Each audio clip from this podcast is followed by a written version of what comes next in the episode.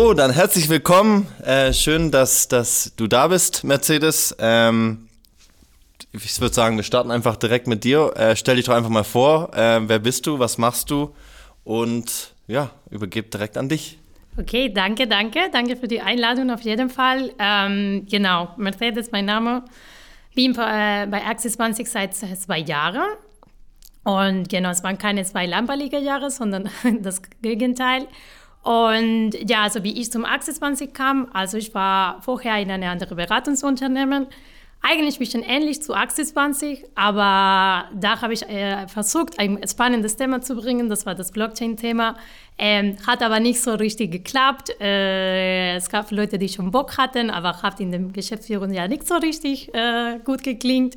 Dann kam das äh, Kurzarbeit, Covid, Co. kennen wir alle. Ja. Und dann genau, dann habe ich äh, genauso entschieden, dass für mich in eine andere Richtung gehen sollte. Und dann habe ich auf LinkedIn Access 20 gesehen. Und was fand ich total spannend vom Axis 20, weil ich natürlich diesen Blick schon auf neue Themen und Co. hatte, Startups und Co., war, dass ich direkt dachte, okay, also krass, ne, okay, Unternehmen, also Beratungsunternehmen, Headquarters Ingolstadt, Auto, klingt Automotiv, klingt nach Audi und dann direkt habe ich so viele Startups gesehen, so viele unterschiedliche Themen, also so viele Sachen, die ich nicht so einordnen konnte, MySmile, Up oder was auch immer das war. Mhm Kleb dich reich, habe ich äh, sogar gesehen. Ich dachte, ja. okay, es sieht wie ein Unternehmen, die Bock auf neue Themen hat, auf jeden Fall. Genau, und genau, und so kam ich zum Access 20. Und gab es da auch schon ein Thema, wo du gesagt hast, das hat mich von Anfang an schon brennend interessiert? Oder war es vielleicht auch so, dass, dass du ein Thema mitgebracht hast und gesagt hast, das würde ich gerne weiter vorantreiben? Mhm, das Blockchain-Thema. Das wäre so das Ziel, ja. Wollte ich eigentlich drauf raus, aber gut, ja. Ja, genau. Kannst auch mit der Tür ins Haus fallen. Das hast du gerade schon gesagt. Ja. genau. Genau, das war jetzt, äh, das war genau so. Also die ersten Monate habe ich dann ein bisschen so Onboarding in die Unternehmen gesagt, ne? also habe so ein bisschen geschaut, geschaut, sorry, dass ich so ein bisschen kennenlerne, mit tiefer mit den Leuten verstehe, was die Themen sind. Dann habe ich gedacht, okay, eigentlich konnte das, das Thema hier sehr gut äh, passen. Und dann habe ich aber ganz dumm nur einmal so angesprochen, hey, ich habe so ein bisschen, bisschen Erfahrung mit Blockchain gesammelt. Eigentlich gibt es so viel Potenzial, wäre cool, wenn wir das machen. Ja. Und was finde ich ganz spannend vom Access 20, da keiner steht dir im Weg, keiner sagt dir, ja, das verstehe ich nicht oder was soll das sein, sondern es war so wie, ah ja, cool, sprich das mit dem, sprich dann mit den anderen, ja, also okay, keiner wusste vielleicht so direkt, äh, okay, wie es weitergeht, aber alle waren sehr offen, so wie, ah ja, sprich mit IT, sprich mit denen, mit das, mit so. Äh, cool, dann haben wir in sehr kleiner, sehr kleiner Zeit ähm, ein kleines Team ähm, geworden, drei Leute, also mit Chart und mit Dennis und dann haben wir uns schon angefangen, so Konzepte zu überlegen, also hey, was können wir schaffen, wo können wir dann Sachen, wir haben so viele Ideen gehabt damals, die wir am Ende heute noch nicht vielleicht umgesetzt haben. Ähm, sollen wir ein Krypto, sollen wir ein Token äh, stellen? Also es wurde überall gesprochen auf jeden Fall.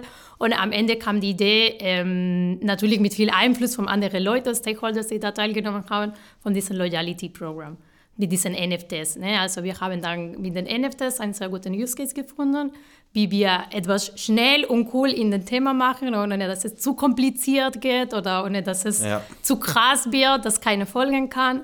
Und genau, und so hat sich das ergeben. Ich glaube, auf das Thema Blockchain kommen wir vielleicht gleich nochmal zurück. Man, man kann es vielleicht hören, sorry, dass ich dich da jetzt unterbreche. Ähm, woher woher ähm, kommst du denn ähm, und wo bist du aufgewachsen und wie kamst du denn auch jetzt zum Standort Stuttgart vielleicht? Mhm. Ja, spannende Frage auf jeden Fall. Ähm, genau, ich komme aus Malaga, Südspanien. Ähm, ich habe in Malaga studiert, Luft- und Raumfahrttechnik-Ingenieurin eigentlich. Also gar jetzt nichts zu tun mit Blockchain oder Automotive oder Co. Genau. Und ja, also ich habe meine Erasmus, ne, diesen Auslands Auslandsjahr in Italien gemacht. Und nach dem Abschluss, äh, ich kann mich perfekt erinnern, das war 2017, ähm, hat meine Schwester, meine Schwester wohnt in Stuttgart, das geht schon den Hinweis, hat meine, meine Schwester gesagt, okay, du hast jetzt zwei Möglichkeiten. Also du gehst nach Malaga zurück mit Mama und Papa, du hast keinen Job, du hast kein Geld und Mama fragt dich jeden Tag, wie viele Lebenslauf hast du heute geschickt? Wie viele Lebenslauf hast du heute geschickt?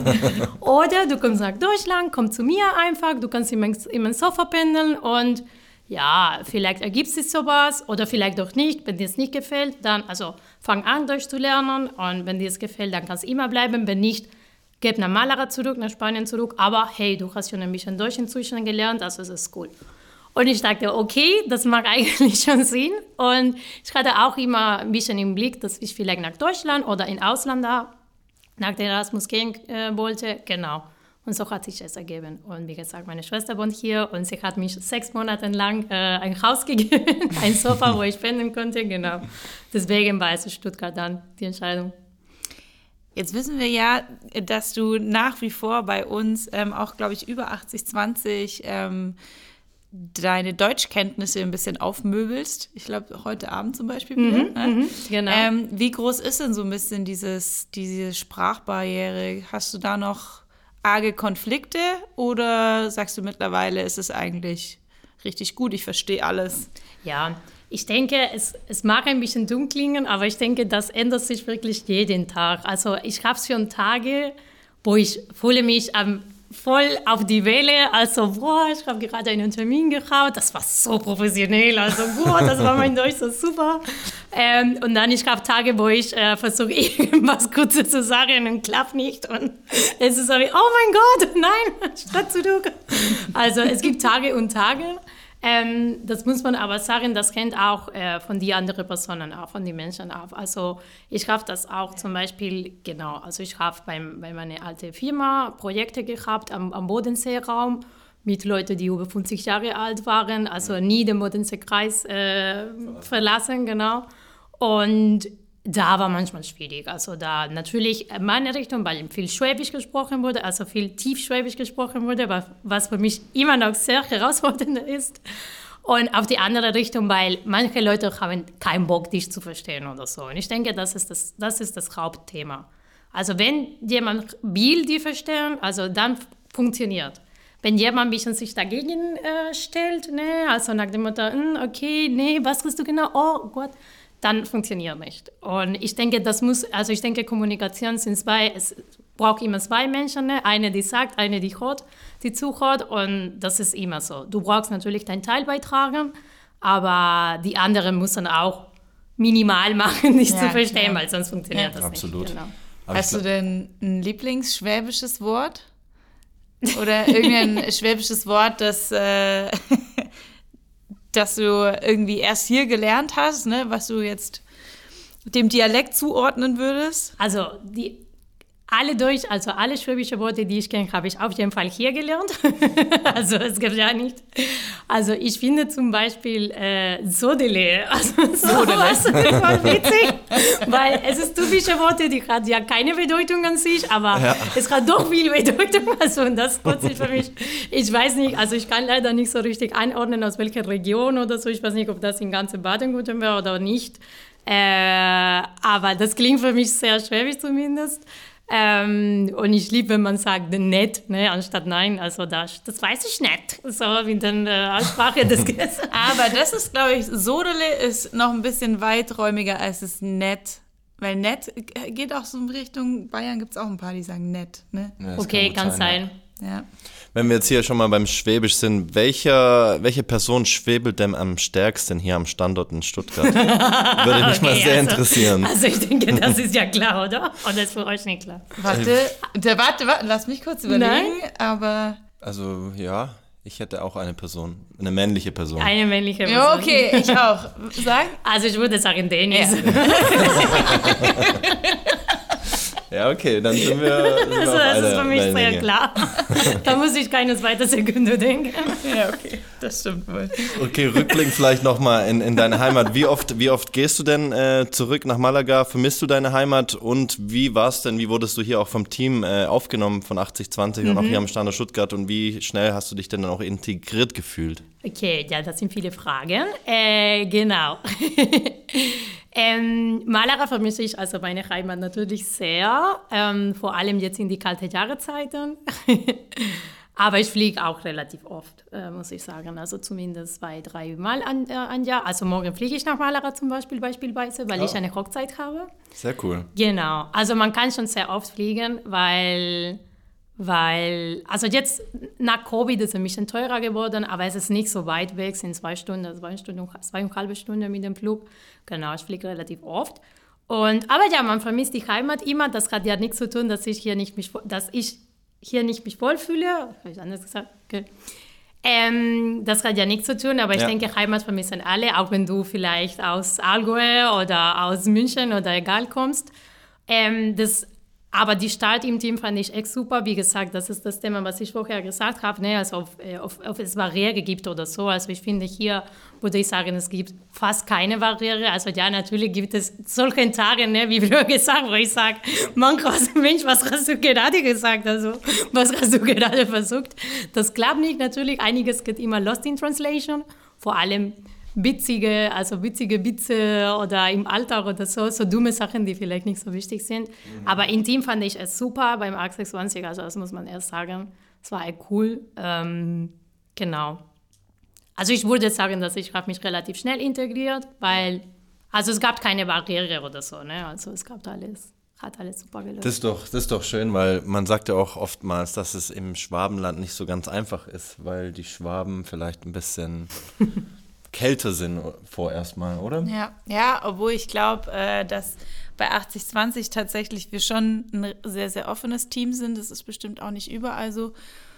Und ich glaube, ähm, dass du da auch deinen Beitrag dazu leistest, dass die Leute innerhalb kürzester Zeit auftauen.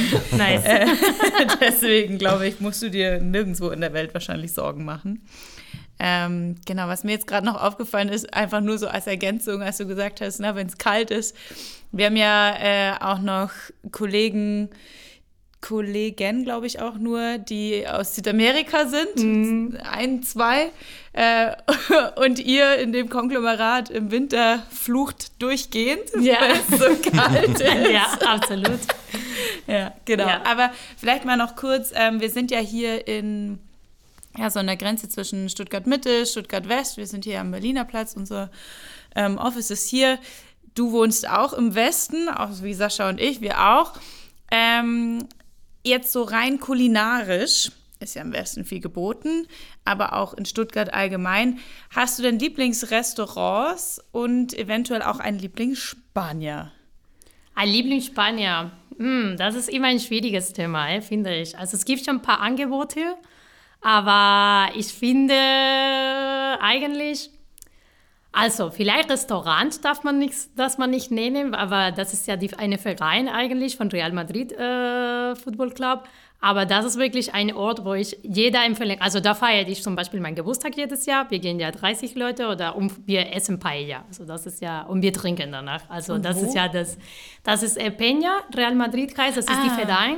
Das mhm. ist in der Imenhofer Straße. Mhm. Ähm, das ist ja keine cozy Restaurant oder Co. Das ist sehr lokal. Also da, ich habe zum Beispiel Freunde, ich bin schon mit deutschen Freunden gegangen, die sagen, ich traue mich nicht so ganz alleine dahin zu gehen, was eigentlich dumm ist, weil sie meinen, ja, weil die sind alle alte Menschen, also das ist, die sind Leute, die wollen Fußball schauen, ne? also ja. alte Menschen auch sogar, die sitzen an die Bar mit Tapas und einem Bier und äh, sprechen whatever auf Spanisch laut und genau.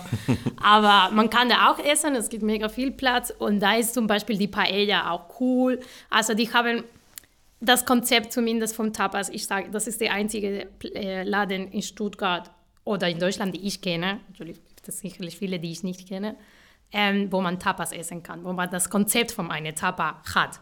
Weil es ist nicht irgendwie, oh, wir machen etwas Kleines und machen doppelt die Preis und nehmen es Tapas und dann ist voll cool, sondern wirklich Tapas und wirklich Paella. Das kann ich euch auf jeden Fall empfehlen, wenn ihr sagt. Aber wie gesagt, ihr seid äh, warned, also es ist wirklich lokal Spanisch.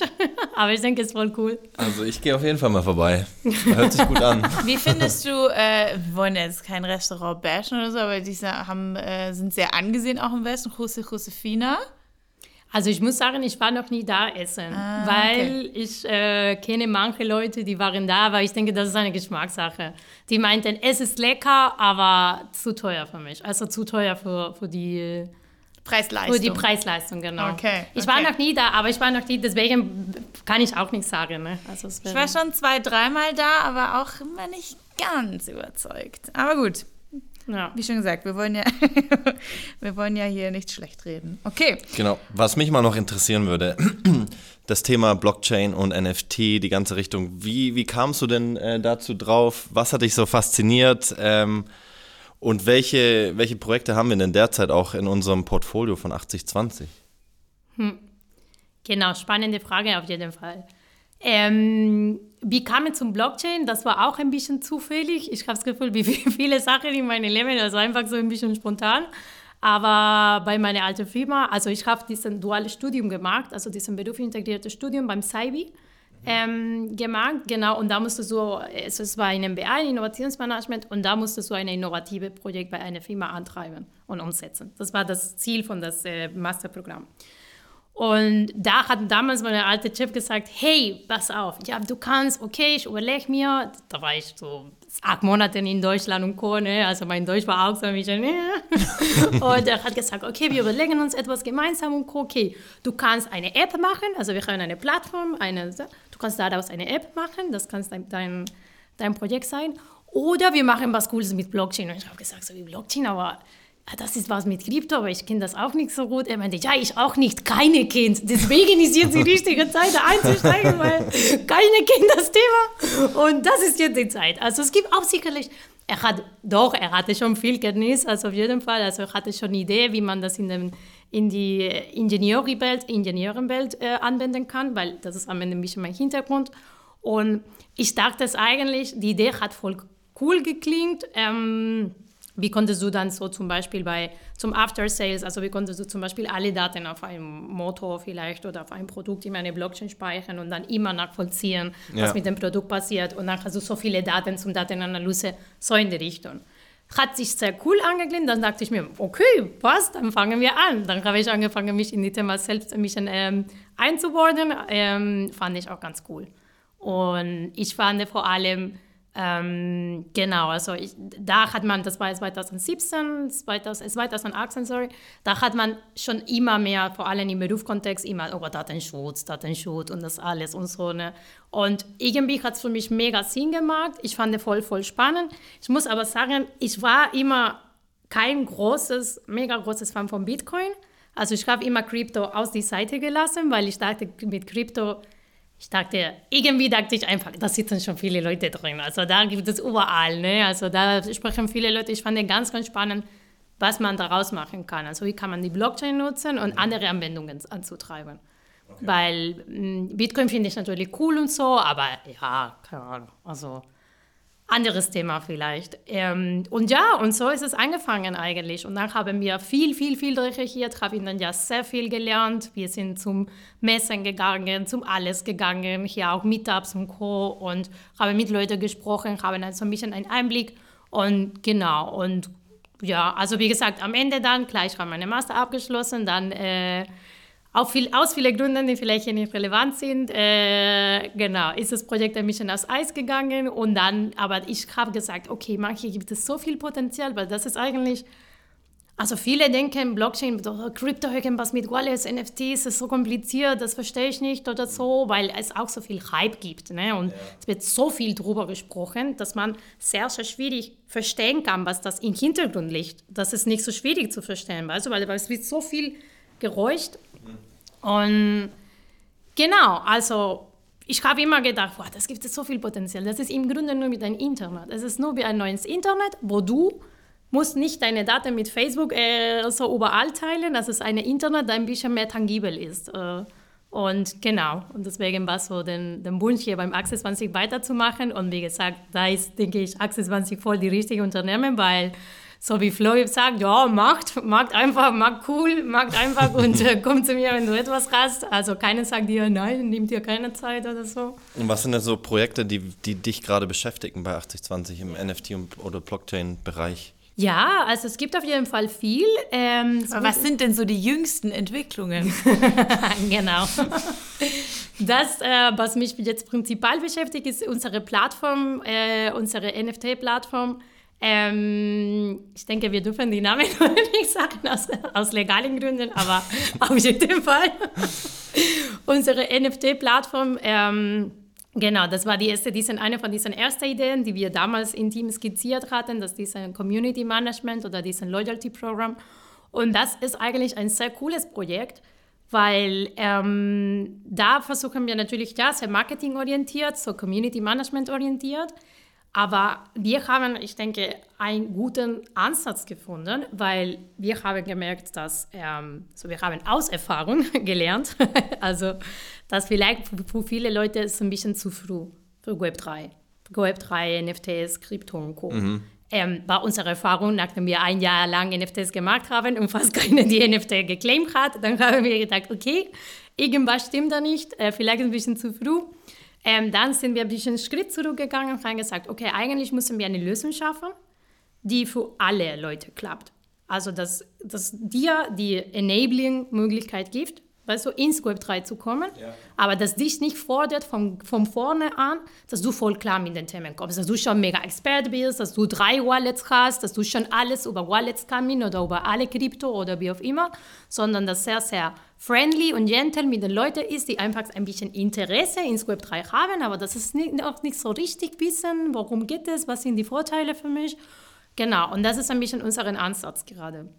Und das ist in der Entwicklung gerade. Ähm, aber genau, sei gespannt. Wir, haben, äh, wir werden das OMR-Festival äh, in Hamburg im Mai da sein, da was vorstellen. Und genau. OMR ist was genau? Online Marketing Rockstars, seine ja. Messe in Hamburg. Okay, und die ist im Mai? Im Mai, 8. Mai, genau. Okay. Das genau, sei gespannt, weil es kommt was. Das klingt doch schon mal, das klingt doch schon mal sehr gut. Und auf welchem, auf welchem Stand äh, sind wir denn derzeit aktuell so auf dem Markt, was, was mhm. NFT und Blockchain anbelangt? Und wie siehst du denn auch, äh, oder wie sieht für dich die perfekte digitale Zukunft aus, auch im Hinblick auf äh, NFTs und, mhm. und Blockchain? Genau, also wir sind auf einem sehr guten Stand. Also natürlich die Plattform äh, ist immer in Weiterentwicklung, weil wir immer neue coole Features äh, bringen. Wir haben aber mittlerweile schon vier, fünf NFT-Projekte mhm. äh, mit unterschiedlichen Partners und Kunden ähm, erfolgreich nicht abgeschlossen, aber wo wir am Start sind. Also ähm, Genau, also es ist auf jeden Fall cool. Also wenn man denkt, aber wenn du jetzt, wenn du jetzt, oh sorry, um dich zu, ja. dass ich unterbreche, wie, wenn jetzt die, die Kollegen, wenn du die Kolleginnen äh, auch anschaust oder auch die Leute hier in der Stadt, wie, wie sind sie denn dem Thema offen gegenüber? Ist das immer noch so wie vor drei, vier Jahren oder siehst du da schon einen kleinen Shift und eine kleine Änderung, dass die Leute da ein bisschen offener dem Thema gegenüberstehen?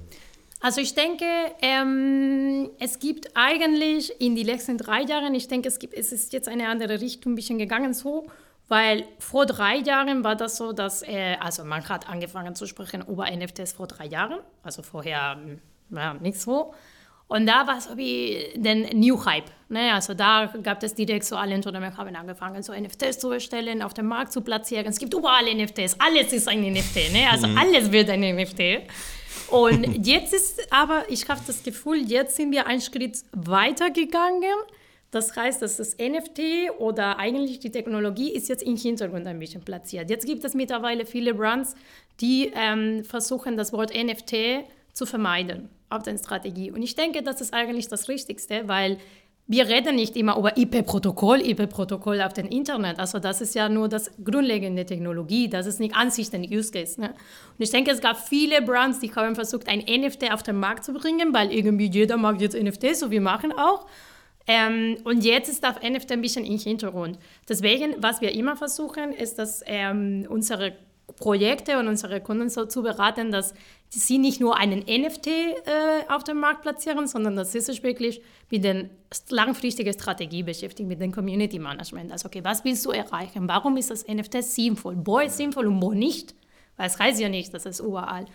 Und ich denke, dass viele Leute inzwischen also mehr offen dran sind, ne? weil wenn es jetzt nicht, also wenn du vielleicht gar nicht merkst, dass äh, was du jetzt kaufst oder dass ein Mittel ein NFT ist, dann ist es für dich, dann bist du nicht so direkt dagegen gestellt oder davor. Ne? Es ist dir ja ein bisschen egal. Mhm. Ich denke, die Idee ist jetzt im Fokus. Die Ideen sind jetzt ein bisschen mehr, bisschen mehr im Fokus und ich finde, das ist äh, ein richtiger Schritt. Ja.